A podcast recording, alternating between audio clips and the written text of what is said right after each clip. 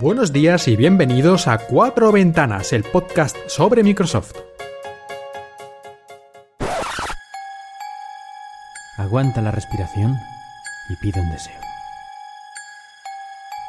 Y ahora cuenta hasta tres. Ven aquí y estarás en un mundo de pura imaginación. Mira bien y verás dentro de tu corazón.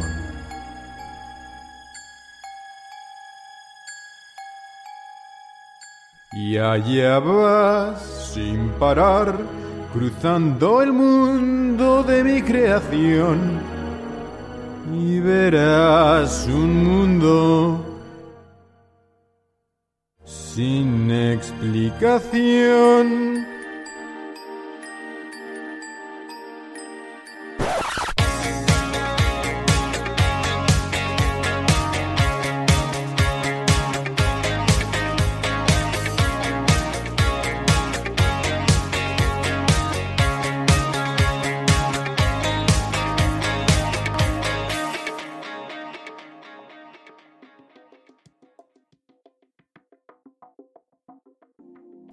Buenos días y bienvenidos a un nuevo episodio de Cuatro Ventanas. Este va a ser un programa cargadito porque tenemos una conferencia de Microsoft, cosa que no ocurre todos los días. Así que sin más dilación y como suelo hacer, vamos directamente al meollo de la cuestión. Esta conferencia centrada en Windows 10 que hizo Microsoft hace unos pocos días, el día 26 de octubre de 2016 más concretamente, una conferencia realizada en Nueva York a las 10 de la mañana y eso, por suerte, me permitió verla en directo, ya que cuando hacen las conferencias en el otro lado de Estados Unidos, en la costa oeste, significa que aquí en Shanghai ya es bien entrada la madrugada y resulta bastante más complicado poder verlo en directo. Y entrando ya en la propia conferencia, que lo único que sabíamos es que iba a estar centrada en Windows 10, apareció Terry Myerson, el vicepresidente del grupo de Windows y dispositivos. Y por cierto, un Terry Myerson mucho más esbelto de lo que habíamos visto en anteriores ocasiones. Yo no sé qué ha hecho este hombre, si se ha ido a un gimnasio o se ha hecho una dieta de estas de comer solo jamón o qué, pero la verdad es que está mucho más delgadito que antes y empezó directamente hablando sobre la próxima actualización de Windows. Hace poco tuvimos la actualización aniversario, de la que hablamos en anteriores episodios de Cuatro Ventanas, y aquí ya nos presenta la próxima, que llegará en primavera, principios de 2017, y que llamaron atención Creators Update, la actualización de los creadores, de los creativos, de la gente que crea, sobre todo en el sentido más artístico. Y es curioso, ¿no? Este nombre porque además no solo se lo toman desde el punto de vista del software de Windows 10, sino como veremos más tarde, también desde el punto de vista del hardware. Pero empecemos con el software, empecemos por lo que nos traerá esta actualización, no solo el propio Windows 10, sino también algunas aplicaciones y otros servicios asociados, y en la presentación lo dividieron en tres partes. La primera relacionada con la realidad aumentada o lo que ellos llaman también Mixed Reality, que no solo incluye realmente la realidad aumentada, sino también todo lo que sería, por ejemplo, la realidad virtual. Pues en esta realidad virtual aumentada y 3D, que lo pusieron todo en esta misma sección, Terry Myerson dejó paso a una presentadora que hizo una interesante demostración de lo que será el nuevo Microsoft Paint 3D, una actualización del clásico programa que siempre ha venido con Windows desde hace muchas, muchas versiones, el Paint, pero ahora totalmente remozado, con un estilo mucho más moderno y como novedad más importante, la introducción de esta posibilidad de hacer dibujos y de crear figuras en tres dimensiones. Con este nuevo Paint 3D, además de todo lo que hacíamos antes, ahora podemos crear nuestras propias figuras en tres dimensiones, organizarlas en el espacio, ponerlas una delante de la otra, más arriba, como si fuera una especie de escenario virtual, y luego esto lo podemos compartir, tanto en, en, este formato 3D, para que otras personas lo puedan abrir y modificar, o también de forma como imagen, tanto imagen fija, imagen 2D, como una imagen que va girando para que se note más el 3D, y lo podemos de esta manera compartir en las redes sociales, por ejemplo. También asociado con este Paint 3D nos mostraron una aplicación para el teléfono, en este caso con un teléfono el HP del que hablamos en el anterior episodio, este Windows Phone, el HP X3, y esta aplicación lo que permite es girando nosotros alrededor de un objeto hacer una versión tridimensional poligonal del mismo y luego poder utilizarla, por ejemplo, en este Paint 3D. Esto no es la primera vez que lo vemos, eh, este tipo de aplicaciones ya existían desde hace unos años, pero ahora por lo visto eh, estará mucho más integrado con todo el ecosistema Microsoft de objetos 3D. Y esto incluye una especie de repositorio, un servicio en el que podremos guardar nuestros objetos 3D en la nube pero también compartirlo con todo el mundo, de forma que otros podrán utilizar si queremos también nuestros objetos y naturalmente nosotros utilizar los objetos que otras personas vayan creando. En este Paint 3D podremos importar, además de los objetos que aquí hayan, de otros lugares, como por ejemplo del 3D Warehouse, en el que se encuentran cientos de miles de modelos 3D creados con el software SketchUp. Y estos objetos 3D no solo son para el Paint, sino para muchas otras aplicaciones de Microsoft, ya que están decididos a hacer del 3D como la nueva frontera, la nueva manera de expresarse y de crear contenido. Y es curioso como Microsoft tiene una especie de niveles en cuanto a creación 3D, porque podemos empezar, incluso niños, jugando con el Minecraft, que al fin y al cabo es un sistema de creación en tres dimensiones. Luego pueden pasar al Paint 3D, y hacer ahí unas creaciones ya un poquito más complejas, añadir fotografías externas y juntarlas con los objetos 3D, hacer diferentes efectos más complejos y ya estos niños y estos adolescentes que han estado jugando con esto, luego ya pueden pasar al software mucho más profesional, incluso en un futuro dedicarse a tareas que requieran este tipo de procesado y de creación en tres dimensiones. Microsoft hizo algunas demostraciones más sobre la utilidad de los objetos 3D en el mundo cotidiano cuando estamos haciendo nuestro trabajo o divirtiéndonos. Y por ejemplo nos mostró cómo utilizar un objeto 3D en PowerPoint en una presentación puede hacerla mucho más interesante y también mucho más fácil porque al poder mover, rotar el objeto, cambiar su tamaño, podemos ajustar exactamente el punto de vista que nosotros queramos de ese objeto y transmitir lo que queremos de forma más efectiva y más fácil. En una demostración con HoloLens hicieron algo que yo creo que casi todos hemos pensado, todos los que nos gusta el HoloLens, y es utilizar el HoloLens para en nuestra casa, por ejemplo, ver cómo quedaría un mueble que queremos comprar. Ellos no lo mencionaron, pero yo creo que es fácil pensar, por ejemplo, en IKEA, y que en un futuro no tan lejano puedas descargarte una aplicación al HoloLens y desde ahí directamente ir eligiendo los modelos y ver cómo quedarían en tu casa, colocarlos exactamente en el sitio donde los vas a poner y ver si el tamaño, la forma o el color quedan bien con el resto de tu decoración. Y además del HoloLens, como ya hemos dicho antes que esto no solo es realidad aumentada, sino es una realidad mixta, incluyendo realidad virtual, pues también hicieron una parte de la demostración en realidad virtual. Y para ello utilizaron unos cascos que son nuevos, que están haciendo los varios partners de Microsoft y que además van a salir a un precio relativamente reducido comparado con la competencia.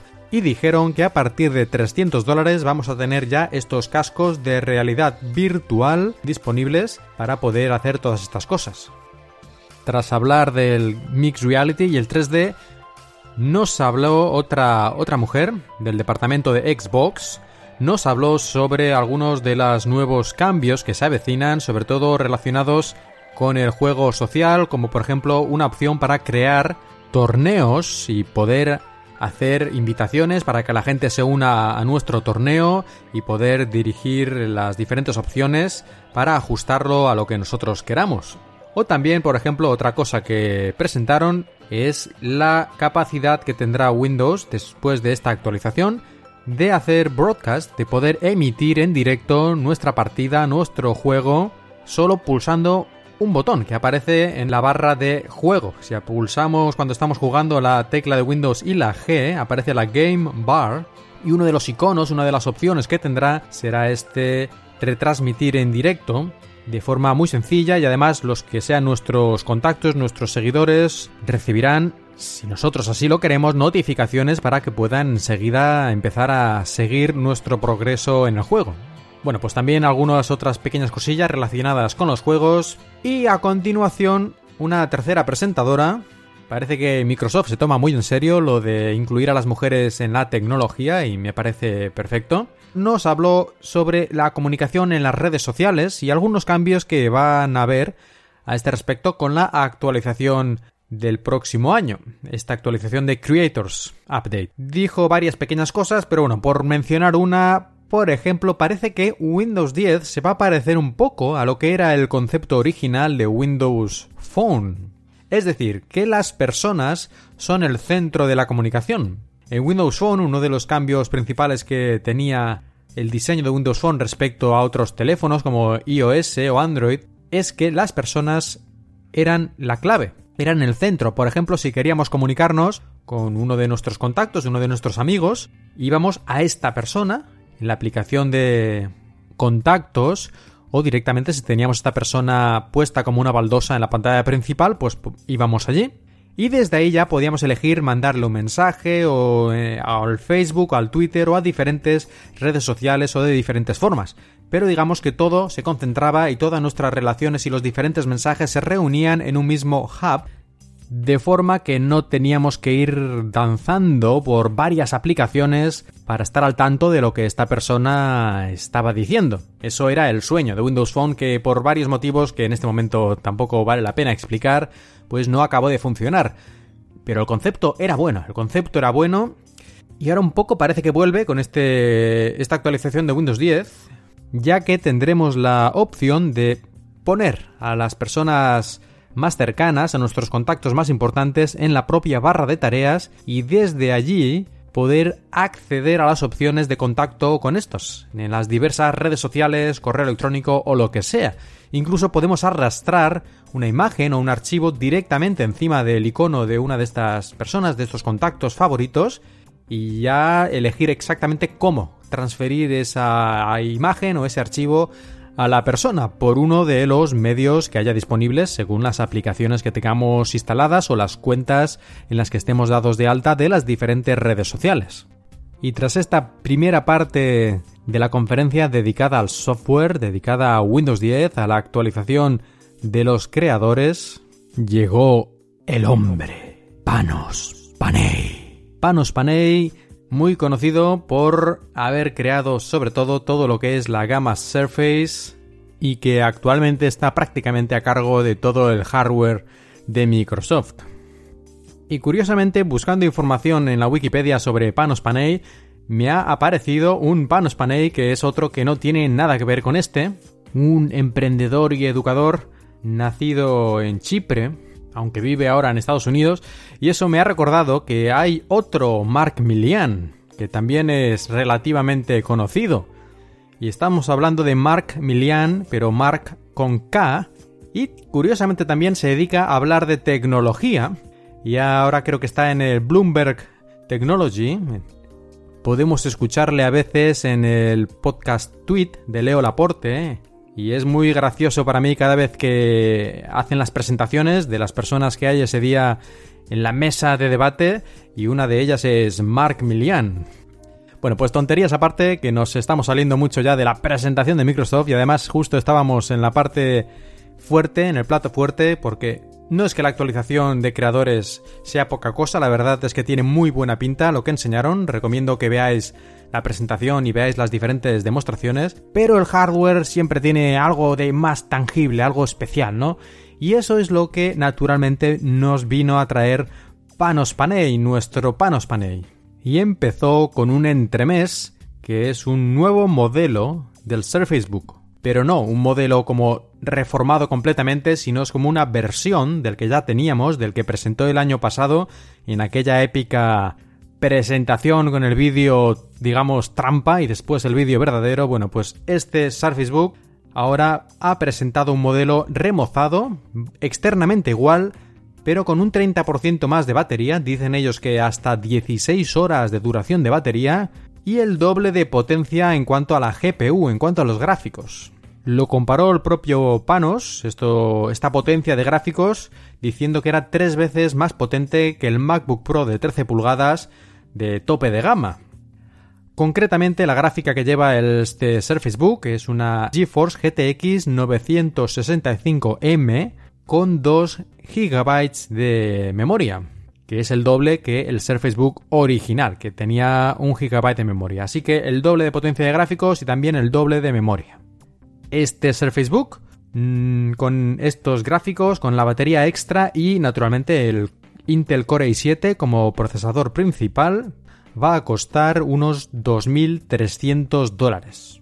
Mm, es normal teniendo en cuenta que es el tope de gama de ser Facebook, que ya de por sí es un producto premium, especial, no es para todos los públicos, sino para el que pueda permitirse estos casi diría caprichos, aunque en realidad si lo utilizas por ejemplo para trabajar, no es un capricho, sino es una máquina muy potente que te va a hacer el trabajo más fácil y más rápido. Después de este entrante, como he dicho antes, llegamos a lo verdaderamente importante, a la novedad de hardware que resultó ser el Surface Studio. El Surface Studio es un all-in-one, una computadora en la que todo está integrado, la pantalla, el procesador, la memoria, digamos, todo está integrado en el mismo dispositivo, de manera que no tenemos ningún cable yendo por ahí excepto el cable principal de la energía, similar a lo que tenemos con el famoso, con el conocido iMac. Pero en este caso tenemos un dispositivo muy distinto de lo que es un iMac, siempre teniendo en cuenta que estamos hablando de la misma categoría de aparato. Pero dentro de esta categoría yo creo que es difícil hacer algo más diferente. Y para que nadie se decepcione, ya quiero dejar claro desde el principio que este equipo, el Surface Studio, no es un equipo para la gente corriente, por así decirlo. Esto es un equipo pensado para profesionales, sobre todo del diseño o del arte. Un Surface Studio no es para navegar por internet y ver películas. Esto no es para eso. Si tú quieres eso, directamente cómprate otro dispositivo de los muchísimos que hay en el mercado, incluso all-in-one también, de muchas diferentes marcas. El Surface Studio es para profesionales y tiene un precio en consonancia, que empieza desde los 3.000 dólares. Ahora explicaremos el por qué se justifica este precio, en mi opinión, pero ya lo digo al principio para que nadie se haga unas ilusiones porque realmente es un aparato muy bonito y muy interesante y claro, que al final te peguen este mazazo de los 3.000 dólares, pues lo digo al principio y así ya estamos todos un poco más tranquilos. El Surface Studio, como he dicho, es un ordenador all-in-one, por lo tanto tiene una pantalla y abajo una base, una base en la que se encuentran todo lo que son los procesadores, la memoria y los conectores. Y arriba la pantalla prácticamente no hay nada. De hecho es una de las pantallas más finas. Bueno, ellos dijeron la más fina. La pantalla más fina jamás creada para una computadora de sobremesa. Creo que eran 12 milímetros más o menos el grosor de esta pantalla. Y además esta pantalla es realmente notable por su calidad, ya que tiene una resolución, bueno, tiene 28 pulgadas de tamaño, como he dicho, que no está nada mal, y además una resolución mm, bastante superior a 4K, unos 13 millones y medio de píxeles, y tiene formato 3.2, es decir, el mismo formato de pantalla que tienen la Surface Pro 4, el Surface Book, ahora lo tenemos también en el Surface Studio. Y esto nos demuestra, nos viene a decir que este Surface Studio no es para ver peliculitas en tu casa, sino para crear, ya que este tipo de formato es mucho más adecuado cuando tenemos varias ventanas abiertas, queremos eh, a lo mejor editar una película pero tenemos también todos los controles abiertos para la edición o ese tipo de tareas o queremos ver una fotografía en su formato original, ya que muchas de las fotografías profesionales se toman en este formato 3.2. En fin, hay varias razones que ya vimos cuando hablamos del Surface Book. Y por si esto no fuera suficiente, esta altísima resolución y este formato Además tenemos también que la pantalla tiene lo que llaman un White Color Gamut, es decir, una gama de colores superior a la normal con el estándar de CIP3, que los que son aficionados o se dedican a todo esto del cine, de la edición y de la edición de fotografía y todo esto, pues estarán al tanto, ¿no? De este nuevo estándar en cuanto a la reproducción del color, en cuanto al la gama de colores que puede mostrar la pantalla. Y un pequeño detalle a ese respecto es que con un solo toque en el menú de acción de Windows podemos activar y desactivar este modo de alto color, de True Color, como lo llaman ellos, porque no todo el mundo va a tener ese tipo de capacidad en su pantalla y de esta manera, pulsando este botón, podemos en, un momento, de manera instantánea, ver cómo se va a mostrar esta película o esta foto que estamos editando en una pantalla, digamos, más normal, con el estándar sRGB de color. Pues como vemos, esta magnífica pantalla, además con un marco muy fino, mucho más fino de, por ejemplo, la que tienen los iMac. Esta pantalla también incluye en, este, en su carcasa, digamos, un micrófono array con dos micrófonos que nos permiten una calidad de sonido mucho mejor y que, por ejemplo, Cortana nos pueda escuchar sin tanto ruido de fondo mucho más claramente y una cámara de 5 megapíxeles que permite Windows Hello, es decir, el reconocimiento facial y poder, eh, por ejemplo, entrar en Windows sin tener que poner nuestra contraseña, entre otras cosas que permite Windows Hello, de lo que ya hablamos en otros episodios.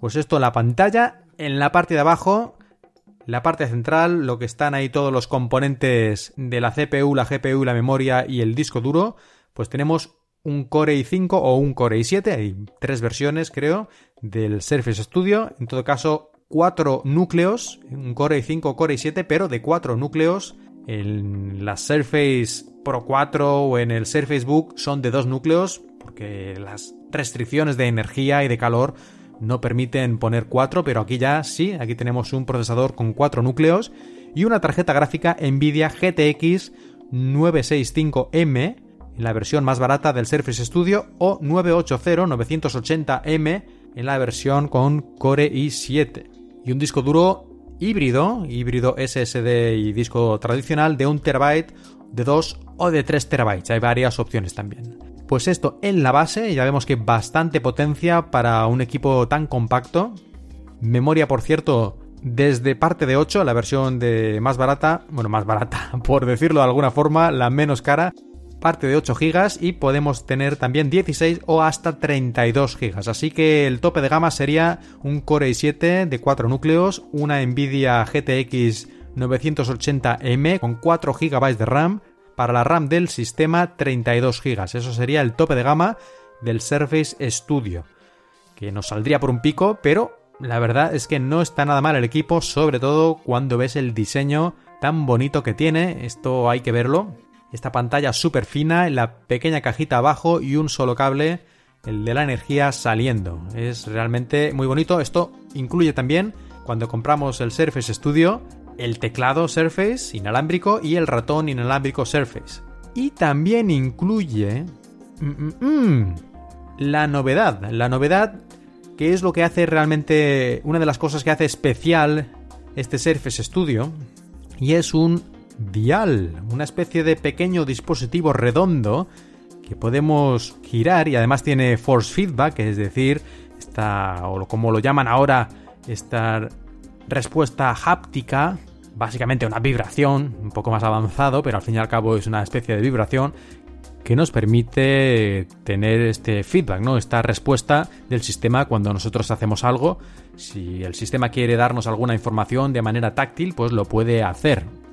Y como decía, este dispositivo junto con la posibilidad, y aquí fue cuando Panos Panay sacó el segundo vídeo de manera un poco parecida a lo que hizo el año pasado con Surface Book, sacó el segundo vídeo donde sí se mostraba ya claramente que toda la pantalla puede abatirse, ponerse tocando la mesa con la pequeña inclinación y ahí podemos trabajar de manera muy cómoda con el Surface Pen, que ya sabemos que tiene los 1024 niveles de presión, la goma en la parte de atrás que permite borrar, bueno, depende del software, pero normalmente es lo que se suele hacer, etcétera, etcétera. Y con este dial, si lo giramos, podemos, según el software, hacer diferentes funciones, como por ejemplo hacer avanzar la película hacia la izquierda o a la derecha si estamos editando un vídeo. Pero aún más curioso e interesante es que el dial lo podemos poner encima de la pantalla y si el software naturalmente está preparado para ello, aparecen diferentes controles, como entre comillas mágicamente en el lugar donde hemos puesto el dial y girando el dial ajustamos esto. En los ejemplos que se vieron, pues servía en algunos casos para cambiar el color directamente, con la mano derecha dibujando, con la mano izquierda iba cambiando los colores directamente, de esta forma más física, que siempre se podría hacer solo de manera táctil, ¿no? Tocando la pantalla con tu dedo, pero ya sabemos que el táctil está muy bien, pero si estamos atareados haciendo otra cosa, es muy fácil que la mano se vaya al lugar que no toque, se mueva y acabemos ahí cambiando cualquier otro ajuste. En cambio aquí tenemos algo físico y además con el force feedback que nos permite de manera mucho más real y natural ajustar algo mientras estamos dibujando. Por ejemplo, habrá que ver más eh, usos reales de esto, pero en principio parece como mínimo intrigante. Y como he dicho antes, en la caja al comprar el Surface Studio se nos incluye uno de estos diales, además del teclado y el ratón, y podemos comprar más porque a lo mejor en algún caso podemos requerir más de uno, pero también porque estos diales van a funcionar también con los otros productos Surface, aunque no lo de ponerlo encima de la pantalla. ¿eh? Solo fuera de ella sí que lo podremos utilizar, como esto de girar izquierda-derecha, como si fuera para el control de volumen, ¿no? De una mini cadena de estas antiguas, ¿no? Algo así. No es que esto sea una novedad absoluta, este tipo de dispositivos se han visto antes de alguna otra marca, pero aquí lo importante, lo interesante, como suele ocurrir en estos casos, como por ejemplo ocurrió cuando apareció el iPhone en el año 2007, no es que ninguna de las tecnologías por sí misma fuera absolutamente novedosa, sino la integración de todo el sistema es lo que le hace realmente dar un paso adelante. Y yo creo que es el caso también de este Surface Studio. Son casos completamente diferentes, ¿eh? no es una comparación directa de iPhone con Surface Studio. Estoy diciendo simplemente que la innovación no está en las cosas por separado, sino en el conjunto. Así pues, resumiendo un poco, Surface Studio, un nuevo all-in-one, el primero creado por Microsoft, dedicado especialmente este dispositivo a diseñadores, a gente creativa que necesite para su trabajo una pantalla táctil con la posibilidad de utilizar el Surface Pen con una calidad extrema de, imagen, de resolución, de color, calibrado todo, por supuesto, para obtener el resultado óptimo. Mostraron algún ejemplo, ¿no? De, de cómo el color e incluso el tamaño de una hoja de papel se podía ajustar para que fuera exactamente igual en la pantalla y fuera. Y todo esto además en un paquete, en un diseño de hardware extremadamente interesante esto siempre va a gustos, ¿no? Pero por, lo menos a mí me parece muy bonito. Ya me gustaría a mí tener 3.000 euros para, para dárselos al señor Satya Nadella y al señor Panos Panay y que me pusieran uno de estos Surface Studio en mi casa, aunque yo de dibujar no tengo ni la más remota idea. Pero parece realmente una máquina de estas que solo verla ya te hace sentir como que tienes un objeto de arte en casa, ¿no? Como algunos de los clásicos diseños de Apple, como aquel G4 Cube, aquel cubo de metacrilato clásico que incluso actualmente se encuentra en un museo como ejemplo de diseño, o un antecesor, en cierta manera, de este diseño de la pantalla que puede bascular arriba y abajo, que es aquel iMac con forma de lámpara, que también tenía esta, esta especie de brazo de gravedad cero, ¿no? Como lo dijo también Panos Panay, que permite poder mover la pantalla arriba y abajo, desde la posición, digamos, estándar a la posición de dibujo, de diseño, con un solo dedo, ¿no? Prácticamente es como si no pesara nada, porque están ajustados, supongo, los pesos y los contrapesos de manera perfecta. Pues bueno, pues estos dos diseños clásicos de Apple yo creo que podrían competir en cierta forma con este diseño del Surface Studio. En mi opinión, ¿eh? repito, ya seguro que hay opiniones muy diferentes. Recomiendo a todos, si no lo habéis visto, que le echéis un vistazo al vídeo de presentación, no solo porque podéis ver el diseño y cómo funciona todo lo que yo he dicho hasta ahora, sino porque el propio vídeo me pareció realmente bonito, especialmente la parte de la música. Hay una combinación muy interesante entre la música y las imágenes y la verdad me encantó el vídeo de presentación, bueno, en realidad el segundo vídeo, en el que ya se ve cómo, cómo funciona todo esto del dial y la pantalla que sube y baja y todo esto, pues este segundo vídeo que pondré en los enlaces, por supuesto, del podcast, es muy interesante. De hecho, esta canción, esta canción que suena en el vídeo es una versión, una versión de una canción que aparecía en la película de Charlie y la fábrica de chocolate, la versión clásica de los 70, en la que salía Gene Wilder. Salía este actor recientemente fallecido, por desgracia, este fantástico actor y cómico, pues salía cantando, salía cantando esta canción sobre la imaginación. Y en el vídeo de Surface Studio hay una versión, una versión de esta canción, un cover, cantado, no sé si casualidad o qué, por una, una mujer, una cantante llamado Fiona Apple. Casualidad. Pues esta canción esta, esta, versión de la canción cantada por Fiona Apple, un remix, no es exactamente la versión original, es una versión un poco diferente, es la que se utilizó para este fantástico vídeo. Voy a poner estos tres vídeos, el del Surface Studio, el de la canción que han utilizado y el de la canción original de la película Charlie y la fábrica de chocolate. Así que los podéis ver y comparar. En mi opinión, con este Surface Studio se confirma ya sin ninguna duda que Microsoft sabe hacer hardware de calidad y sabe sobre todo innovar. Yo creo que Microsoft está claramente ya por delante de lo que serían los iMac con este Surface Studio. Y es que parece que Apple ha abandonado el mercado profesional. Los iMac hace mucho que apenas se pueden considerar aptos para un verdadero profesional por varios motivos. E incluso el Mac Pro está semi abandonado. Hicieron el diseño este redondo de lo que llaman algunos cachondeándose la papelera. Pero ya hace bastante tiempo y no ha recibido prácticamente ninguna actualización tampoco. Está en estos momentos el Mac Pro está básicamente anticuado. Y bueno, no, no voy a decir más porque no quiero que parezca que, que estoy atacando a Apple, porque no es eso. ¿eh? En realidad aquí hablamos de Microsoft, aquí estamos hablando del Surface Studio y de sus capacidades y sus cualidades, pero también es un poco inevitable comparar un all-in-one de este tipo con el all-in-one más conocido, más famoso y según muchos seguramente el mejor, que es el iMac. Y volviendo al principio, volviendo al precio, que es lo primero que mencioné prácticamente de este Surface Studio, 3.000 euros el modelo base, y esto podría parecer una cantidad de dinero absurda, pero hay que tener en cuenta que el iMac más o menos equivalente en cuanto a resolución de pantalla y disco duro y ese tipo de cosas, está ya por 2.000 dólares. Si a esto le sumamos una pantalla táctil y una pantalla con capacidad para utilizar un lápiz sensible a la presión, y también otros pequeños detalles como la cámara de identificación facial, el poder abatir la pantalla o la potencia gráfica bastante superior, yo creo que estos mil euros quedan de sobra justificados, estos mil dólares de diferencia entre un modelo y otro.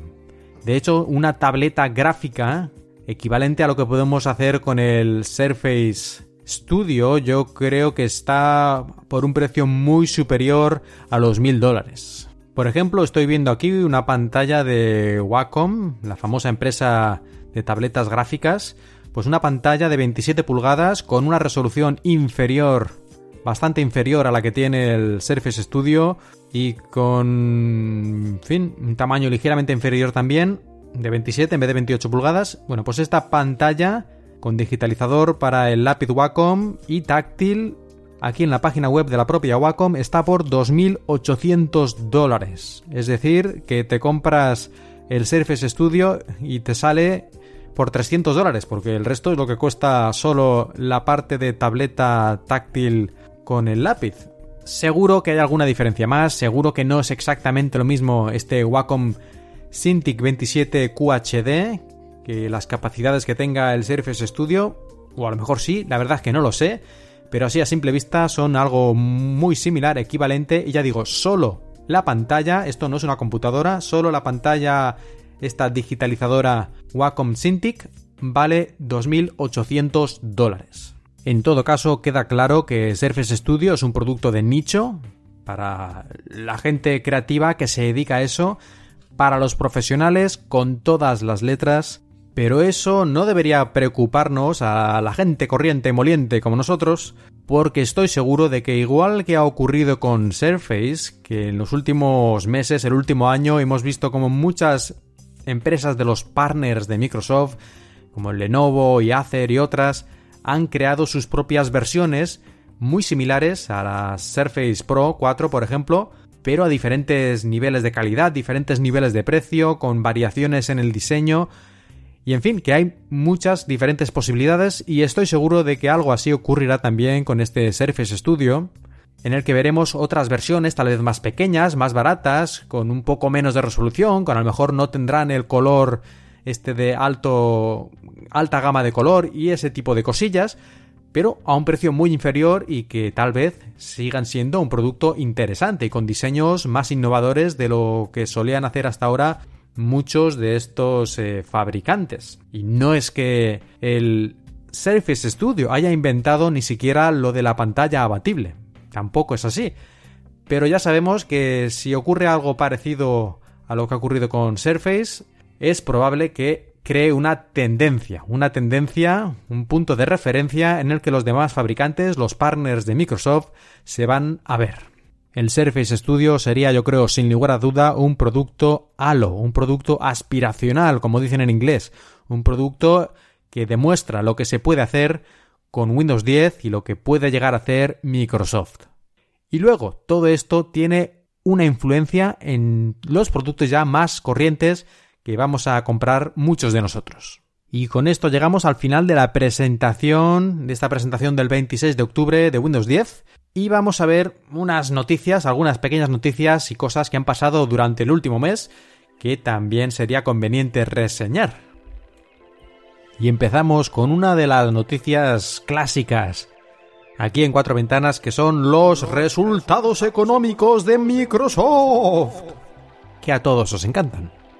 Voy a hacerlo muy breve porque ya llevamos unos 40 minutos de programa y solo voy a decir que, que son unos resultados bastante similares a los del año anterior. Han subido muy ligeramente los ingresos brutos y en algunos números ya muy concretos, por ejemplo, pues destaco que Office 365 aumenta un 40% los usuarios comerciales de negocios aumentan un 40% respecto al año pasado y en cuanto a los consumidores ya alcanzamos los 24 millones de suscriptores de Office 365.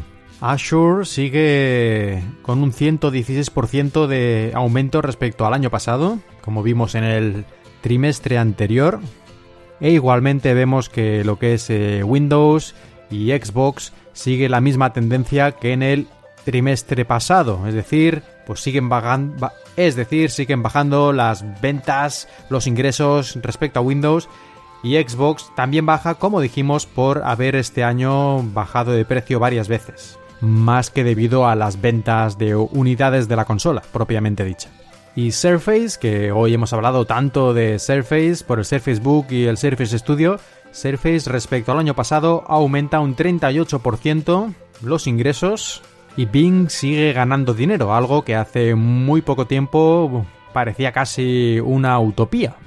Y en relación a Azure, que acabo de mencionar que está yendo muy bien, que sigue yendo muy bien, tenemos aquí una noticia que nos dice que en China Microsoft quiere multiplicar por 10 sus capacidades en la nube.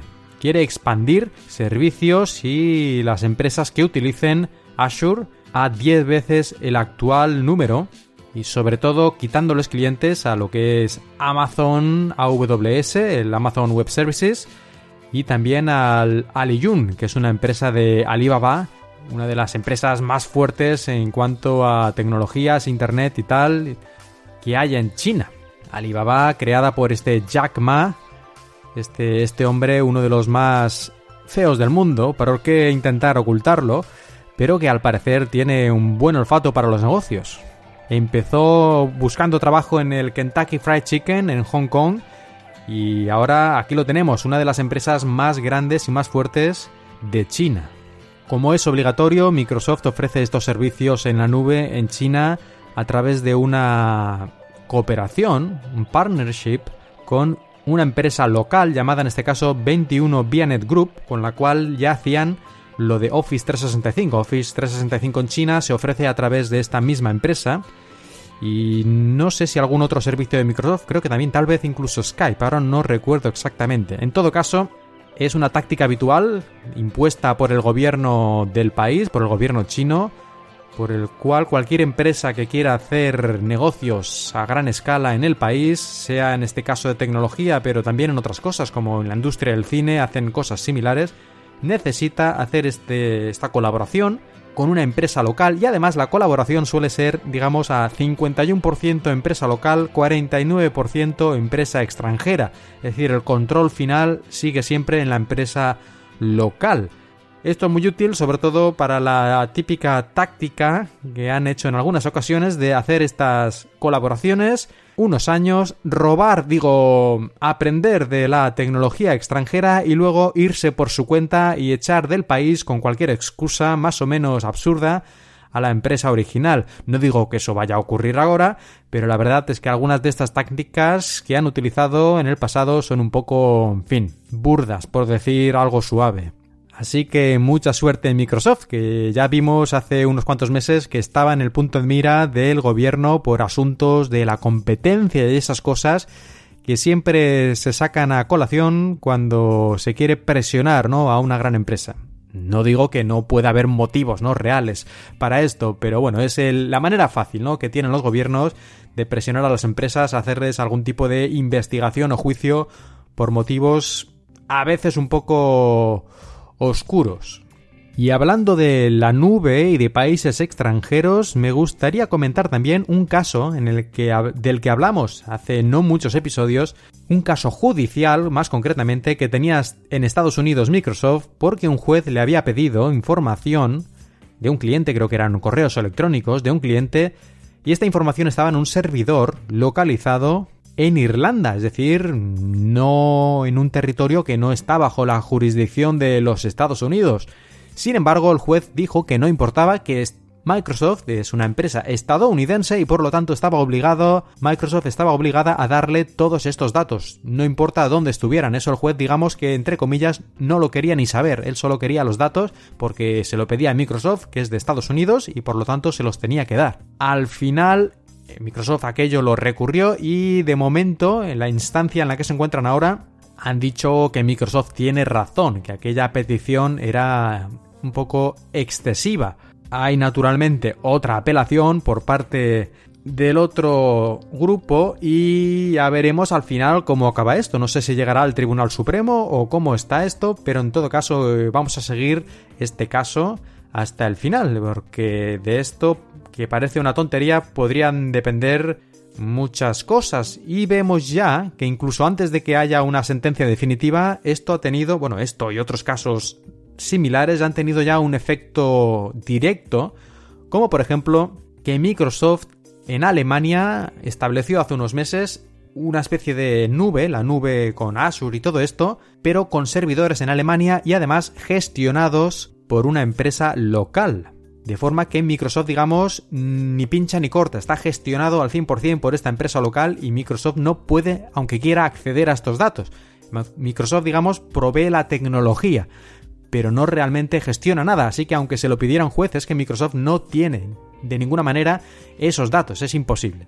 Y están haciendo lo mismo, al parecer, también en Francia, están haciendo nuevos data centers en Francia, supongo que por razones muy similares, impedir que los datos salgan del país por cualquier motivo absurdo, como que un juez se le ocurra pedirlos en Estados Unidos. Así que, en fin, ya veremos cómo termina todo esto. Yo creo que al final habrá que buscar una legislación internacional para todas estas cosas porque Internet no conoce fronteras. Y hemos empezado el programa hablando de la presentación del 26 de octubre de Windows 10 y el Surface Book modelo más potente y el Surface Studio, pero no hace mucho hubo otra presentación. Concretamente, desde el 26 de septiembre se produjo esta conferencia Ignite 2016 y ahí se hablaron de varias cosas, pero bueno, voy a destacar solo unas poquitas por no alargarnos demasiado. Y por ejemplo hablaron de OneDrive. OneDrive que con Windows 8.1 tenía aquella capacidad de los placeholders, de tener los archivos en la nube pero siempre verlos en nuestro sistema aunque no estuvieran los datos realmente allí y solo cuando queríamos acceder a ese archivo automáticamente descargaba los datos de ese archivo y ya lo podíamos abrir, pero era transparente o más o menos transparente al usuario.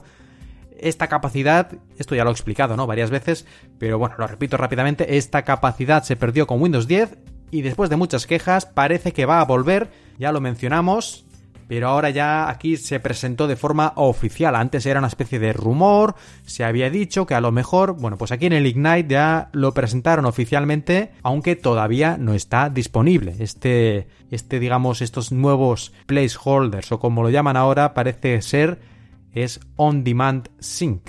No se sabe exactamente cuándo va a llegar, pero no sería raro que llegara justamente con la actualización Creators, Creators Update, en esta próxima primavera, principios del año siguiente, del año que viene. Pero de momento no hay ninguna fecha segura. En esta conferencia Ignite, otra cosa que se anunció, por ejemplo, fueron que ya tenemos 400 millones de usuarios de Windows 10. La cosa no va tan rápido como se esperaba al principio. Cuando se presentó Windows 10 dijeron lo del mil millones de usuarios. Creo que era en tres años. No se va a llegar a eso, ya lo han dicho ellos mismos pero sigue estando muy bien que tengamos estos 400 millones y subiendo.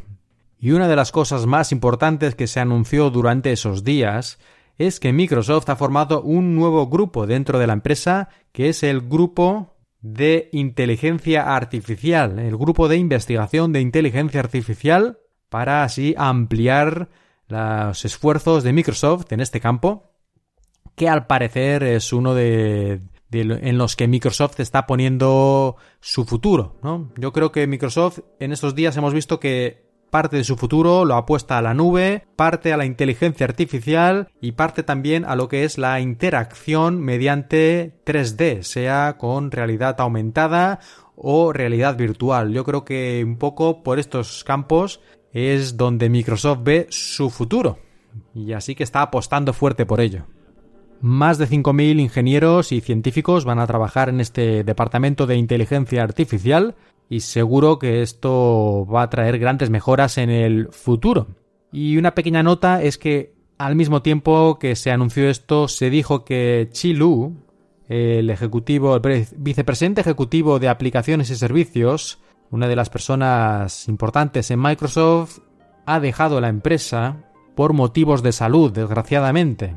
Y es que según se dice, aunque no se ha comentado de manera oficial, parece ser que Chilu tuvo un accidente con, cuando iba con su bicicleta, un accidente creo que con un coche, en todo caso, bueno, se dio un buen golpe y se ha estado unos meses intentando recuperar, pero parece que todavía tenía secuelas y al final, y yo creo que hace muy bien, porque esta gente tiene dinero de sobra ya para vivir el resto de su vida, así que es precisamente debe tener, debe curarse y debe prestar atención a su vida, que es lo más importante. Luego ya cuando se recupere completamente, si es que es posible, que esperemos que sí, ya podrá volver al trabajo y eh, seguir con, con su vida. Pero me parece perfecto que él, que se lo puede permitir, se dedique a recuperarse lo mejor posible y a estar con su familia.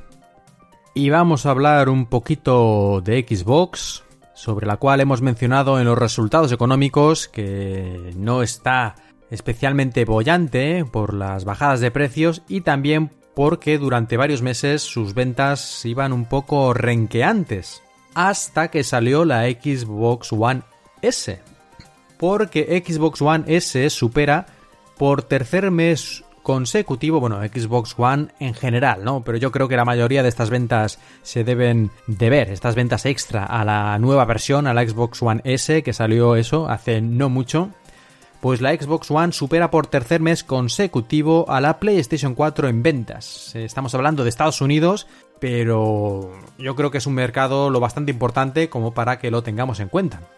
Y además, o aparte de la salida de la Xbox One S, esta versión más pequeña, un poquito más rápida, con función de Blu-rays de super alta definición 4K, etcétera, de lo que ya hablamos anteriormente.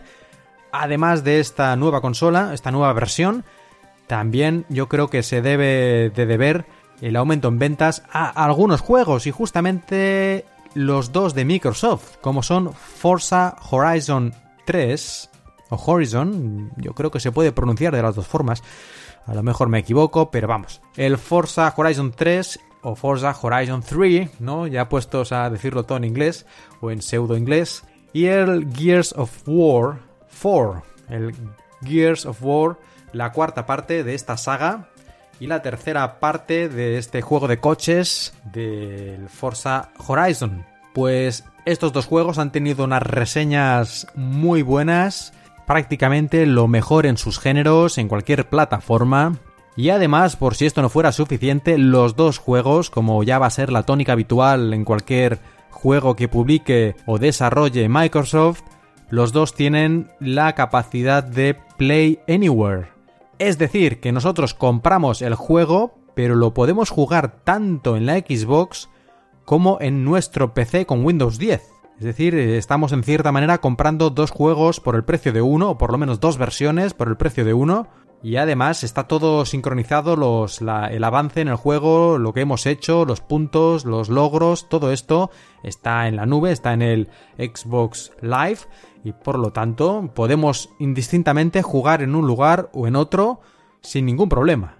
Yo creo que esto realmente es una, es una gran ventaja de la plataforma Microsoft, de la plataforma Windows 10 y Xbox respecto a otros sistemas que no permiten o no pueden permitirse hacer este tipo de cosas. Y ya que estamos hablando de la Xbox, me gustaría mencionar un juego que han anunciado hace unos poquitos días y que personalmente me ilusiona, me ilusiona porque jugué a este juego hace un par de meses. Es un juego ya clásico, digamos, eh, bueno, clásico relativamente, ¿no? Ya tiene unos cuantos años, ¿no? No es clásico de los años 80 ni nada de eso, pero ya tiene unos añitos. Y jugué nada, unas cuantas horas y me entusiasmó el juego tanto que estaba desde entonces esperando a que se anunciara su segunda parte. Y ha ocurrido. ¿Y de qué juego estamos hablando? Estamos hablando del Red Dead Redemption.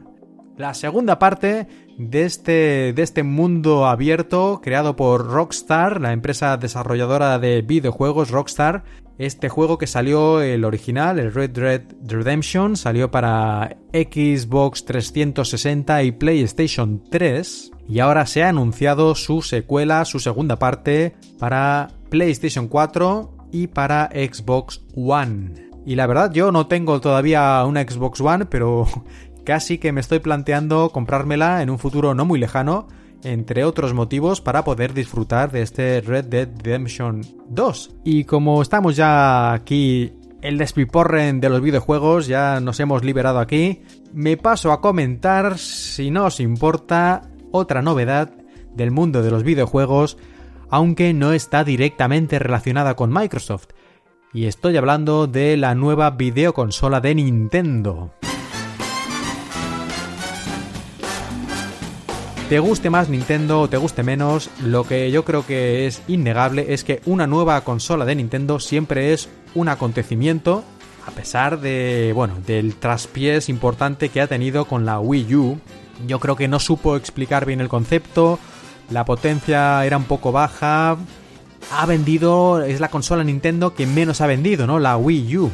Y eso a pesar de tener unos juegos, algunos juegos de los mejores que jamás ha hecho Nintendo. Pero ahora, hace unos pocos días, se presentó lo que a todas luces es su sustituta, aunque la propia Nintendo dice que no, que es independiente, que van a mantener las dos, bueno, no se lo cree nadie. De hecho, ya había una noticia que las últimas 700.000 Wii U se había mandado ya la orden a la fábrica de hacer esas y, cerrar el chiringuito. Así que ya veremos, pero en principio esta nueva consola llamada Nintendo Switch va a sustituir a la Wii U y también es posible, aunque eso ya lo veo menos claro porque la Nintendo DS ha tenido mucho más éxito que la Wii U, las, diferentes versiones que ha ido sacando, la Nintendo DS, 3DS que tenemos y la versión última que sacaron, una versión un poco más potente de la 3DS, pues han tenido mucho más éxito que la consola para casa. Está la portátil, siempre Nintendo ha tenido algo especial con las portátiles y todavía no lo ha perdido. Pero digo que es posible que también la sustituya, o al menos en parte, porque esta Nintendo Switch es una consola portátil, es una especie de tableta con unos mandos que se pueden desconectar, se pueden separar del cuerpo principal de la tableta, lo cual ya es bastante extraño, pero es que además esta tableta si la ponemos en casa en un soporte que tiene, se convierte, por decirlo de alguna forma, en una consola de casa, una consola de escritorio, una consola de toda la vida, de las de tener en casa, como la puede ser la PlayStation 4 o la Xbox One.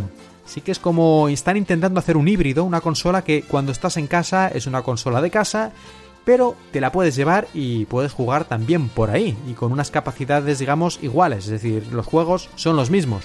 Y por lo que mostraron en el vídeo de presentación, un vídeo de unos 3 minutos, poco, parece que los juegos van a ser más enfocados como los juegos tradicionales de casa, es decir, juegos más complejos, más largos, más difíciles tal vez, y no tanto juegos de móvil muy sencillos para jugar 10 minutos en el autobús. Yo creo que al final seguramente habrá de todo, y los juegos más sencillos pues también serán más baratos o a lo mejor descargables, y los juegos ya completos como puede ser un Zelda, pues esto ya será más al precio de toda la vida, más caro y en fin, más complejo. Esta consola además va contracorriente no solo en estas cosas, sino también porque vuelve a utilizar los cartuchos. Es decir, consolas de sobremesa, consolas para la casa que utilicen cartuchos como medio de almacenamiento del juego, esto no lo veíamos desde la Nintendo 64. Y esto es, eh, creo que fue el año 96 o algo así. Bueno, no, lo, lo digo de memoria, pero por ahí es cuando salió la Nintendo 64 a finales de los 90 y ya veis si han pasado años. Desde entonces hemos tenido ya todo consolas con discos ópticos de un tipo o de otro. Pues vuelven los cartuchos, señores, señoras. Faltan todavía muchos datos por conocer de esta Nintendo Switch, que en principio sale en marzo del año que viene, así que tampoco tienen mucho tiempo, ¿no? Pero para explicarlo todo, supongo que poco antes del lanzamiento tendrán que ya explicar todos los detalles, como cuánta potencia tiene esto. Que no es que sea imprescindible, ¿no? Realmente una potencia gigantesca capaz de, de, dejar en el... capaz de ridiculizar a la PlayStation 4 o a la PlayStation 4 Pro. No creo que sea necesario ni tampoco creo que lo intenten, porque al fin y al cabo aunque en casa se utilice como sobremesa, fuera tiene que funcionar como portátil y si pones una potencia excesiva la batería duraría media hora y entonces es completamente inútil, ¿no? Intentar hacer que sea portátil también. Yo creo que la potencia será suficiente. Nintendo ha demostrado más que sobradamente que sabe hacer juegos con lo que le pongas. Y de todas formas, tampoco creo que sean juegos feos. Yo calculo, es una suposición como cualquier otra, que va a ser dos o tres veces más potente que la Wii U mmm, fácilmente.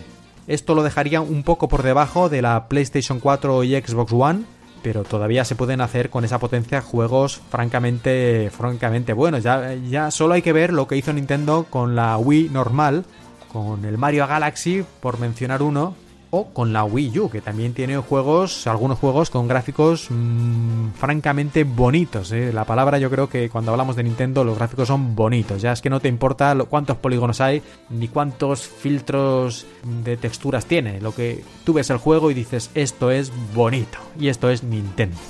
Pues bueno, yo me estoy pensando en comprar esta Nintendo Switch. Ya digo que falta mucha información, así que no puedo tomar una decisión definitiva. Ni siquiera sabemos el precio tampoco, por decir un dato importante.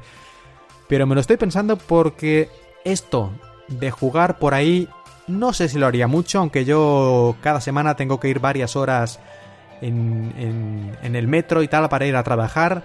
Así que tal vez me la podría llevar por ahí.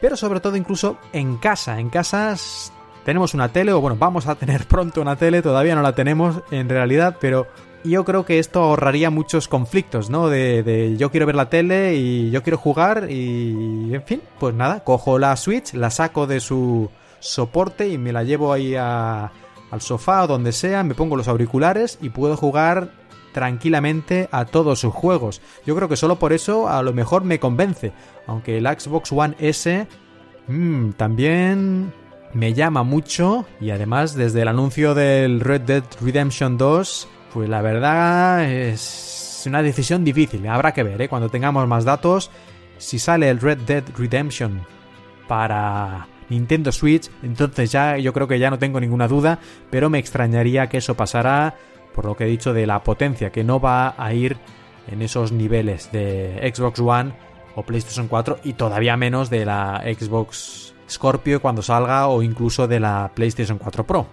Yo hace muchos años que he sido fan de Nintendo, pero precisamente hace muchos años, es decir, yo tuve la Super Nintendo, la Nintendo 64, la GameCube y hasta ahí llegó la cosa, porque después ya con la Wii, con la Wii U no las he tenido, así que llevo muchos años desconectado de Nintendo, pero yo sigo teniendo en mi corazoncito Mario y Zelda y todo esto. Y creo que ahora es un buen momento tal vez para volver a las garras o a los brazos, más bien de Nintendo. Ya veremos, ya veremos. Que Nintendo también es un poco una empresa que una de cal y una de arena y habrá que ver al final qué hacen.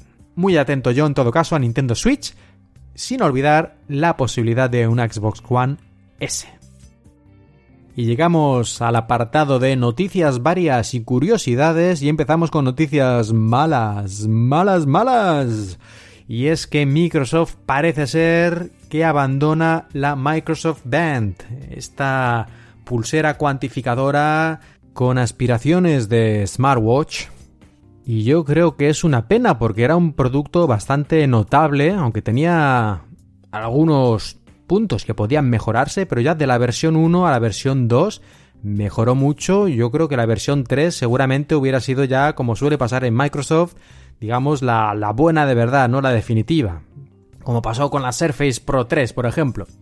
Pero al parecer no han decidido dar carpetazo al proyecto de la Microsoft Band 3 y es probable que no la veamos nunca. Mm, no sé muy bien por qué, qué ha podido causar esto, si es que Microsoft pensó que no había negocio o que prefería dejar el campo libre a, los partners, pero no sé, francamente, no, lo entiendo, no lo entiendo, así que mala noticia yo creo que sin paliativos. Yo de hecho alguna vez había pensado en comprarme una si llegaba hasta aquí oficialmente, y no ha sido el caso, pero ahora ya esperanza completamente perdida. Y otra mala noticia, aunque de esta ya avisamos hace unos meses, es que ya prácticamente ha dejado Microsoft de dar soporte a Skype a todos los usuarios de Windows Phone. Me refiero a Windows Phone, no a Windows 10 Mobile. A todos los que no han podido o no han querido actualizarse a Windows 10 Mobile van a dejar de poder utilizar Skype en breve y seguramente también todos los que tienen por ejemplo tabletas Surface, no Surface Pro, Surface 1 o Surface 2 que tenían la versión de Skype, aquella de Windows 8, pues seguramente va a seguir el mismo, el mismo camino, porque utiliza la tecnología antigua, no se van a actualizar a la tecnología nueva de Skype y por lo tanto, por necesidad, van a dejar de funcionar. Y ahora, después de estas malas noticias, vamos a cosas ya un poco más positivas, como puede ser que OneNote ha recibido una actualización más recientemente y ahora tenemos algunas capacidades extra cómo subrayar el texto, que antes no se podía, eliminar el formato del texto también de forma mucho más sencilla, o una cosa yo creo que bastante interesante es compartir solo una página de un blog de notas de OneNote. Antes teníamos que compartir el blog de notas completo, lo cual está muy bien y como ya dije una vez, por ejemplo, yo comparto un blog de notas con mi mujer y ahí tenemos pues muchas notas como puede ser una simple lista de la compra compartida pero también otros documentos que pueden ser de interés mutuo. Pero ahora podremos compartir también una única página, lo cual puede estar bien en muchos casos. Y además, esto lo podremos hacer desde el propio OneNote y no necesitaremos ir a la web. Con estas mejoras y otras pequeñas cosas que han cambiado, OneNote sigue su camino para convertirse en la aplicación de notas definitiva. Y terminamos las noticias breves, recordando que van llegando poco a poco más extensiones al navegador Microsoft Edge. La última vez vimos que teníamos el AdBlock para los anuncios o el traductor de Microsoft Edge que se podía integrar dentro del propio navegador gracias a estas extensiones. Pues ya tenemos algunas más como por ejemplo LastPass, esta famosa aplicación para guardar nuestras contraseñas ya tiene su extensión Edge o también tenemos por ejemplo el Turn Off the Lights, una aplicación que hace que cuando vemos un vídeo en, no sé, en YouTube, podamos hacer que todo el resto de la pantalla se oscurezca y solo veamos esa parte, el vídeo, de manera normal. Lo demás se oscurece. Aparte tenemos algunas que habían llegado antes, pero vamos, son aplicaciones más pequeñitas, como puede ser el OneNote Web Clipper, que nos permite guardar directamente en OneNote el contenido de una web, o algo parecido que es el Evernote Web Clipper. Así que echad un vistazo si no lo habíais hecho antes o volved a echarle un vistazo a las extensiones porque hay algunas nuevas, como acabo de decir. Y ya sabéis, en las opciones del Microsoft Edge, arriba a la derecha, tenemos el icono de los tres puntitos y por ahí en la lista desplegable veis lo de ver las extensiones en la tienda. Y llegamos a la sección de consejos y recomendaciones, y también la voy a hacer más o menos breve, pero lo primero que quiero comentar es una cosa, bueno, es un truco, casi que es algo que deberíamos hacer sí o sí. Y es que hace poco se descubrió, una persona notó, que el navegador Firefox se dedica cada, creo que es cada 30 segundos, a hacer una especie de copia en el disco duro, en, la, en el medio de almacenamiento de nuestra computadora, una copia de eh, las condiciones, el estado en el que se encuentran las páginas web que estamos mirando, que tenemos en las diferentes pestañas del navegador. Y esto en principio no, no parece ningún problema, esto se hace para que en el caso de que se cuelgue o haya un problema con el Firefox y se tenga que reiniciar de manera inesperada, recuperemos nuestras webs, las que estábamos mirando, en el mismo estado en el que estaban. Y esto está muy bien, pero el problema es que ocupa, cada vez que graba, este estado de las páginas web ocupa bastante, bastantes megas, bastante espacio en el disco, que si fuera una vez cada mucho tiempo no importaría, pero al parecer cada vez, aunque lo haya hecho, no haya cambiado nada en el estado de las webs que tenemos abiertas, él las vuelve a grabar el estado completo. Por lo tanto, si tenemos el navegador abierto, aunque no lo estemos ni siquiera utilizando, horas y horas y horas al día, que es algo muy normal, se van grabando cantidades ingentes de datos en el disco. O sea, se van regrabando, ¿no? Se graban encima. Pero la cuestión es que en un disco duro, es decir, más concretamente, en un disco SSD, un disco de memoria sólida, como los que tienen ahora muchas computadoras, muchos ordenadores, esto de grabar y grabar y grabar datos, digamos que le sienta mal a la larga. Es decir, los discos SSD tienen un límite de cantidad de datos que se puede grabar, son muchos terabytes. Para un uso normal eso significa a lo mejor, depende mucho del disco, del modelo y de las características, pero pongamos que 10 años, ¿no? De un uso así normal en una computadora en casa. Así que no suele ser ningún problema, pero si cada día el Firefox, sin que nosotros nos demos cuenta, nos está grabando 1, 2, 3, 4, 5, más incluso gigabytes de datos para nada, pues esto puede reducir notablemente la vida útil de nuestro SSD y darnos incluso algún disgusto, aparte de ralentizar la velocidad de nuestra computadora, aunque sea un poco, pero es que está haciendo un trabajo hasta cierto punto inútil y redundante. ¿Qué podemos hacer? Podemos ir a las opciones de Firefox, a las opciones digamos avanzadas, que no son las opciones normales que están en el menú de opciones del programa, y allí cambiar el tiempo, cambiar el tiempo que tarda en grabar el estado de las ventanas. Es decir, en vez de hacerlo cada... Bueno, creo que era... No, es cada 15 segundos, pues cambiarlo pues a, no sé, a, cada 150 segundos o cada 1500 segundos, es decir, cada mucho más tiempo. De forma que no represente ya una carga tan grande de, de grabar datos en nuestro disco SSD.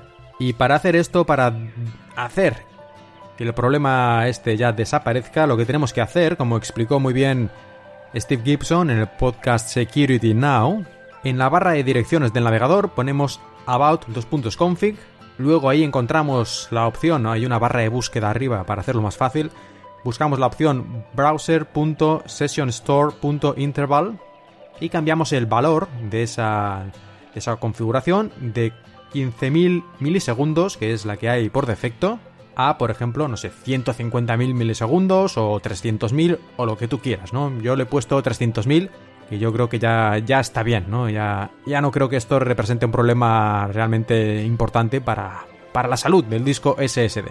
Bueno, esto lo pondré naturalmente en las notas del programa, estas instrucciones, aunque son muy sencillas, pero claro, así hablado, pues se hace un poco difícil. Pero no os preocupéis, es muy fácil de hacer y además son nada, estas dos instrucciones. Y esto es el Firefox, la última versión por lo menos, pero parece que también ocurre, por ejemplo, en el Chrome, en el Google Chrome, y es posible que incluso en algún otro navegador. Mm, de momento no he visto yo ninguna solución para el Google Chrome, así que no sé si me entero de algo, ya lo diré en próximos episodios o podéis echar vosotros un vistazo a ver si encontráis más información. Y casi que no he hablado mucho hoy de Windows Mobile, Así que un truquito, un pequeño, una pequeña cosilla para Windows 10 Mobile y es algo que no he encontrado escrito por ahí, aunque seguro, seguro que lo han dicho, pero yo me enteré por casualidad, lo descubrí yo mismo tocando ahí el teléfono, yendo para arriba, para abajo en la pantalla y me di cuenta de que la barra de navegación, donde está el botón de inicio, el de atrás y el de búsqueda, en el Windows 10 Mobile, si pulsas cada uno de estos tres botones, pues hace su función. El de pantalla de inicio va a la pantalla de inicio, el de búsqueda búsqueda, el de atrás atrás, vale, eso es lo normal. También sabemos, cualquiera que utilicemos Windows 10 Mobile, que si pulsas, haces lo que se llama un long press, pulsas durante, mantienes pulsado un par de segundos, hacen funciones diferentes. El botón de menú de inicio, el botón Windows, si pulsamos durante un par de segundos, hace que la parte superior de la pantalla se baje y esto sirve para que podamos utilizar el móvil con una sola mano. Así que con el pulgar podamos alcanzar incluso una opción que esté en la parte más arriba de la pantalla. Especialmente útil si tenemos un teléfono de pantalla grande y nos gusta o necesitamos utilizar el teléfono con una mano. La tecla de atrás, si la mantenemos pulsada, nos aparece el menú de cambiar de aplicación o de cerrar aplicaciones. Y el botón de búsqueda, si mantenemos pulsado, nos abre directamente no solo la pantalla de búsqueda, sino la búsqueda por voz de Cortana. Bueno, pues, ¿qué es lo que descubrí por casualidad? Que en vez de hacer esta pulsación larga de un par de segundos, podemos como tocar el botón y al mismo tiempo inmediatamente deslizar hacia un lado. Pulsar y deslizar y eso cuenta como si fuera una pulsación larga. De forma que es mucho más rápido, no tenemos que esperar un par de segundos, que parece poco, pero a veces cuando estás manejando el teléfono rápidamente solo quieres cambiar de aplicación y ¡pum! Tocas, dos segundos, se abre el menú de cambiar de aplicación, pulsas a la otra. Bueno, pues nos podemos ahorrar este par de segundos simplemente haciendo este pequeño truco, por decirlo de alguna forma, de poner el dedo y deslizar. Y actúa como si hubiéramos hecho esta, esta pulsación larga. Pues este, este es el truquillo de Windows 10 Mobile que descubrí por casualidad. A lo mejor resulta que lo sabíais todos ya. Dice, este parece que ha descubierto América aquí. Pues yo no lo sabía, no lo había leído nunca en ningún sitio, así que yo creo que alguien más sabrá que tampoco se había dado cuenta. Los usuarios de Windows 10 Mobile, que yo creo que por lo menos uno más debe haber, por lo menos uno más, ¿eh? en todos los oyentes de aquí de cuatro ventanas. Quiero ser optimista. Y casi que se me olvida mencionar que cuando hablo de los botones me refiero a los botones en pantalla. Si tenéis un teléfono Windows 10 mobile que tenga botones capacitivos pero que no están dentro de la propia pantalla, que no son por software, esto no funciona, creo yo. Así que no intentéis ahí una hora intentando hacerlo porque yo creo que solo va con los botones en pantalla, los botones por software. Y va, ya que estamos, otra cosilla de Windows 10 Mobile, la, el despiporren. Me di cuenta también medio por casualidad buscando por las opciones del navegador de Microsoft Edge en Windows 10 Mobile y es posible que también en el de sobremesa, la verdad es que no lo he mirado, pero bueno, yo estaba en el Windows 10 Mobile y vi que en las opciones hay una, en las opciones del navegador, vamos ahí, opciones, opciones avanzadas y dentro de estas opciones avanzadas tenemos un botón de cambiar el motor de búsqueda. Es decir, el motor de búsqueda cuando ponemos unas palabras que no es una dirección web en la barra de direcciones web y pulsamos el enter, hace una búsqueda en Bing normalmente. Esto es lo, comportamiento estándar. Pero si vamos a esta opción lo podemos cambiar. Y lo que más curioso me pareció es que no hay una lista de buscadores como suele ser habitual. Pues ahí, oh, vale, está Google y está Baidu y está Yandex y cosas de estas. Está Yahoo. No, no. En este caso no funciona exactamente así, sino que parece que descubre, el propio navegador descubre las, las páginas web que tienen capacidad de búsqueda, que tienen un campo de búsqueda, y las añade a esta lista. Por ejemplo, yo estoy viendo aquí y tenemos el primero Bing, que pone por defecto, pero luego tengo aquí de las páginas web que yo alguna vez he visitado, por ejemplo, la Wikipedia en inglés, la Wikipedia en español, la Wikipedia en chino, Spreaker, Baidu, cnet.com también, es decir, automáticamente de alguna forma detecta las páginas web que tienen un campo de búsqueda y lo añade aquí, de forma que podemos hacer las búsquedas directamente si seleccionamos uno de estos, una de estas web. Curioso cuando menos, creo yo. Y terminamos esta sección breve de recomendaciones hablando de una web, aunque en realidad la web la vamos a visitar más bien poco, solo cuando necesitemos algo, en realidad se trata de aplicaciones. Tal vez esto lo he mencionado antes, he intentado buscar en episodios anteriores por si lo encontraba y no he podido encontrarlo en los guiones, pero es probable que lo haya hablado alguna vez porque es algo que utilizo yo todos los días en mi trabajo y me resulta muy útil. Y estoy hablando de la web portableapps.com. En esta web, portableapps con dos p's.com, podemos encontrar un montón de aplicaciones, la mayoría naturalmente de código abierto o, en fin, gratuitas en todo caso. Pero lo más interesante no es esto, sino que todas estas aplicaciones han sido modificadas o ajustadas para que podamos utilizarlas directamente sin instalar en una computadora. Lo cual quiere decir que también, y de hecho esta es la idea principal, se pueden ejecutar directamente desde un USB, por ejemplo. Así que tú grabas, copias aquí, instalas las aplicaciones en un USB y luego vas a cualquier computadora. Todo esto, estoy hablando de Windows, por supuesto.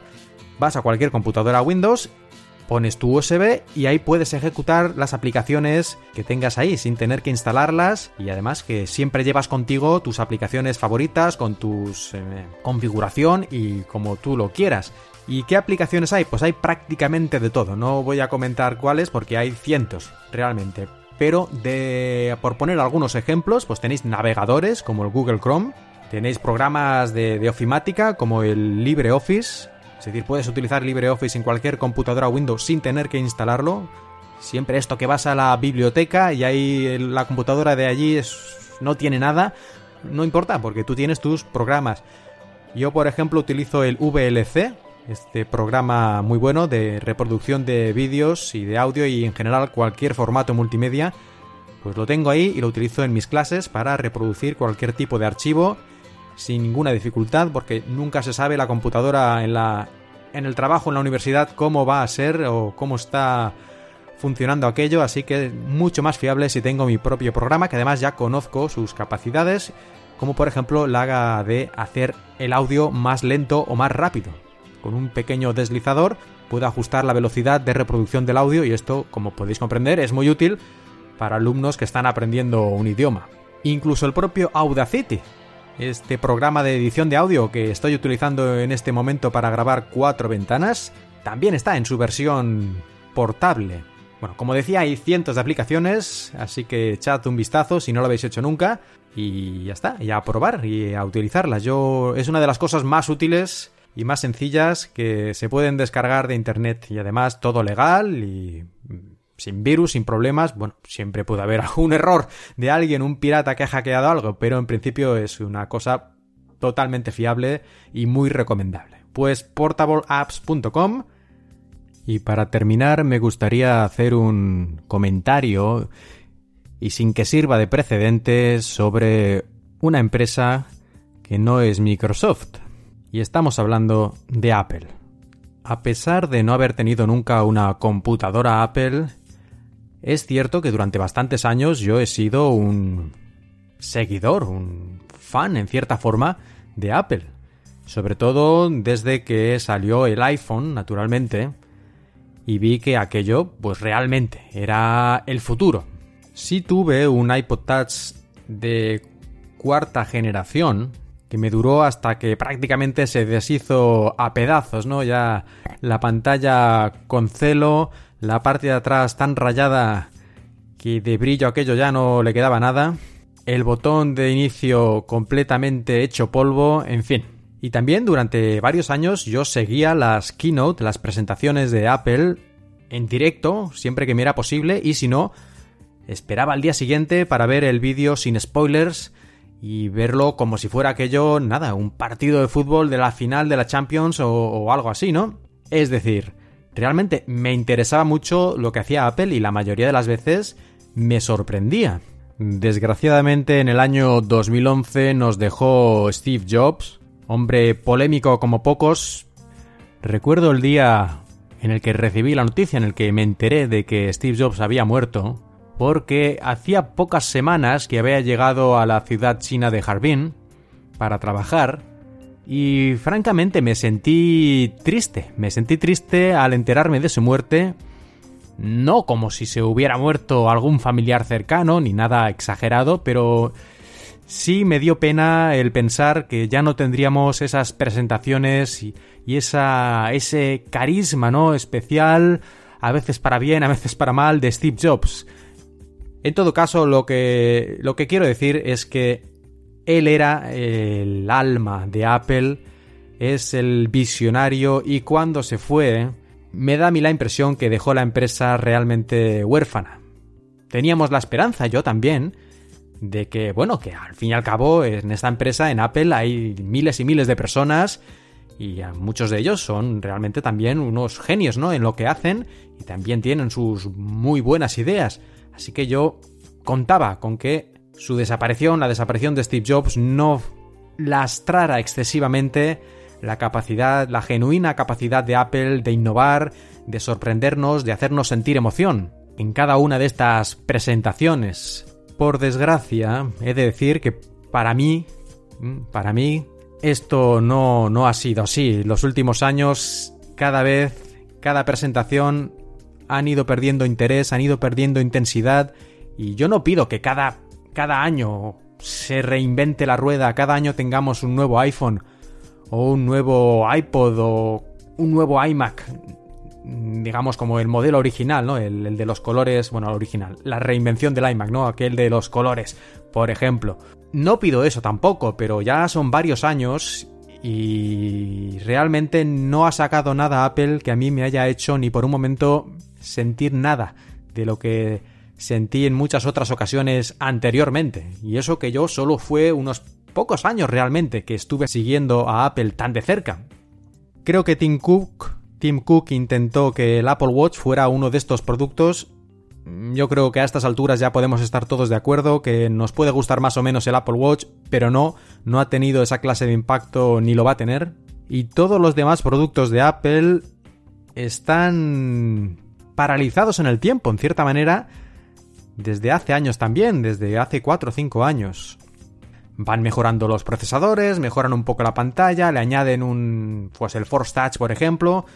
Sí, es decir, obviamente, van añadiendo cosas, pero son parte del avance esperable de la tecnología y de lo que puede hacer una empresa con el valor en bolsa de Apple, que vamos, desde en tecnología y en, bueno, y en general creo que es la empresa con más valor del mundo, o lo ha sido en algunas épocas, y tiene decenas de miles de empleados, es lo mínimo que puedes esperar de esta empresa. Yo creo que a Apple se le puede y se le debe exigir algo más. Y ayer mismo fue la gota ya que colmó el vaso no solo para mí, que poco ya importa mucho, sino parece ser, por lo que yo he leído, para muchísima gente de los más fan de la empresa de la manzana. Decepción, esa es la palabra que se ha escuchado y no puedo estar más que de acuerdo. Eso no quiere decir que la decepción sea absoluta y total, siempre se pueden salvar cosas, pero la presentación en general ha dejado muy fríos, especialmente a los más acérrimos fans. Y como decía, a mí me da mucha pena, me da mucha pena que Apple en estos momentos esté pasando esta racha tan mala. Y he dicho racha porque yo estoy seguro de que Apple se va a recuperar, como cualquier gran empresa de este calibre. Puede tardar unos meses o puede tardar unos años, a lo mejor hay que cambiar algo en la empresa, no, no voy aquí a decir el qué porque no tengo ni idea, seguro que hay gente mucho más preparada para comentar sobre esto, pero lo que yo tengo claro es que en un tiempo, cuando pasen unos meses o unos años, Apple va a volver y va a volver con fuerza. Aquí lo único que nos queda es cuánto tiempo va a ser esto y si va todavía a ser la cosa peor, porque no solo Parece que esta creatividad, esta innovación está en horas bajas. Algo hacen, pero ni mucho menos lo que yo creo que deberían o podrían. No solo esta creatividad está un poco renqueante, sino también los precios no acompañan. Es que en vez de bajar los precios, por lo menos, aún los suben más. Y eso sí que parece que ya sea completamente inexplicable. Esperemos que más pronto que tarde vuelva la Apple que todos queremos, la Apple que da puñetazos sobre la mesa, si no cada año, por lo menos cada pocos años, y que hace que toda la industria avance. Yo quiero una Apple fuerte, Quiero una Apple que innove, una Apple que le ponga las pilas a Microsoft, porque si no, volveremos otra vez. Espero que no, creo que no, no creo que pase, pero podría ser, ¿no? Que Microsoft volviera un poco a las andadas de hace unos cuantos años, cuando ni teníamos Surface ni teníamos ninguna innovación. Microsoft hacía el Windows y luego el siguiente Windows y otro Windows y ratones y teclados y poco más. Era difícil emocionarse realmente viendo una presentación de Microsoft y yo me emocioné con la presentación del Surface Pro 3, aún más con la del Surface Book y aquella fantástica puesta en escena de Panos Panay y también me emocioné viendo el vídeo del Surface Studio. Como he dicho antes, no es que me volviera loco, no empecé a saltar de alegría, a dar volteretas, pero sí sentí algo, no digo, ah, esto, esto es algo especial, esto me gusta, cosa que no puedo decir de las presentaciones Microsoft de hace unos años o de las presentaciones de Apple últimamente. Pues en espera de tiempos mejores para Apple, ya me despido de todos vosotros. Muchas gracias a los que habéis dejado reseñas en iTunes. Yo siempre lo agradezco mucho cuando veo uno de estos comentarios. Y bueno, seguid, seguid intentando conseguir, gracias a vuestros comentarios, que haga episodios más a menudo. Parece imposible, pero oye, la esperanza es lo último que se pierde. Y este episodio de hoy, casi casi, está llegando poco más de un mes y tengo excusa de haberlo retrasado un poquito, porque claro, tenía que esperar a la keynote de Windows 10 de Microsoft del 26 de octubre. Así que, bueno, tengo bula por esta vez. Muchísimas gracias a todos por escuchar. Yo soy Mark Milian y os he hablado desde Shanghai. Podéis dejar comentarios en la web de la red de podcast emilcar.fm y en Twitter arroba cuatro ventanas. La música que habéis escuchado durante este episodio pertenece a Serakina y Stereo Resonance, música con licencia Creative Commons.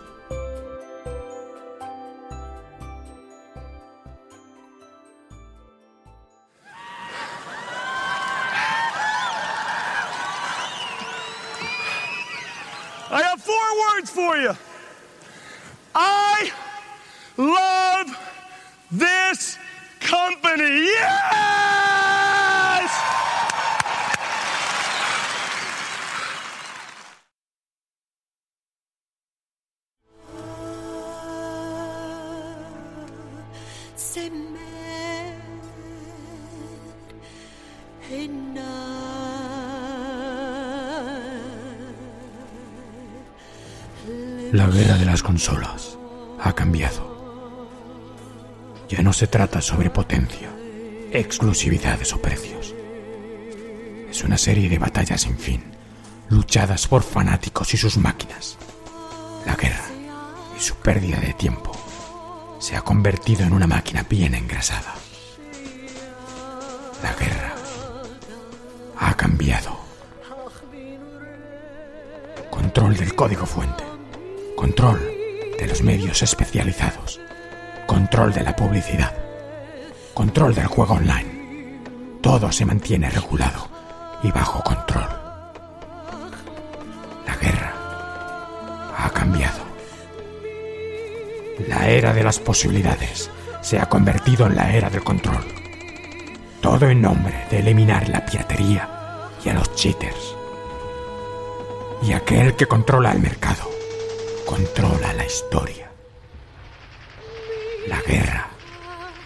Cambiado. Cuando el mercado está totalmente controlado, la guerra se convierte en rutina.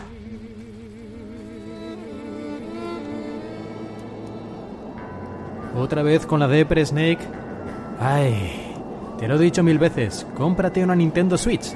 Nintendo solo tiene una guerra, la guerra de la diversión. Tal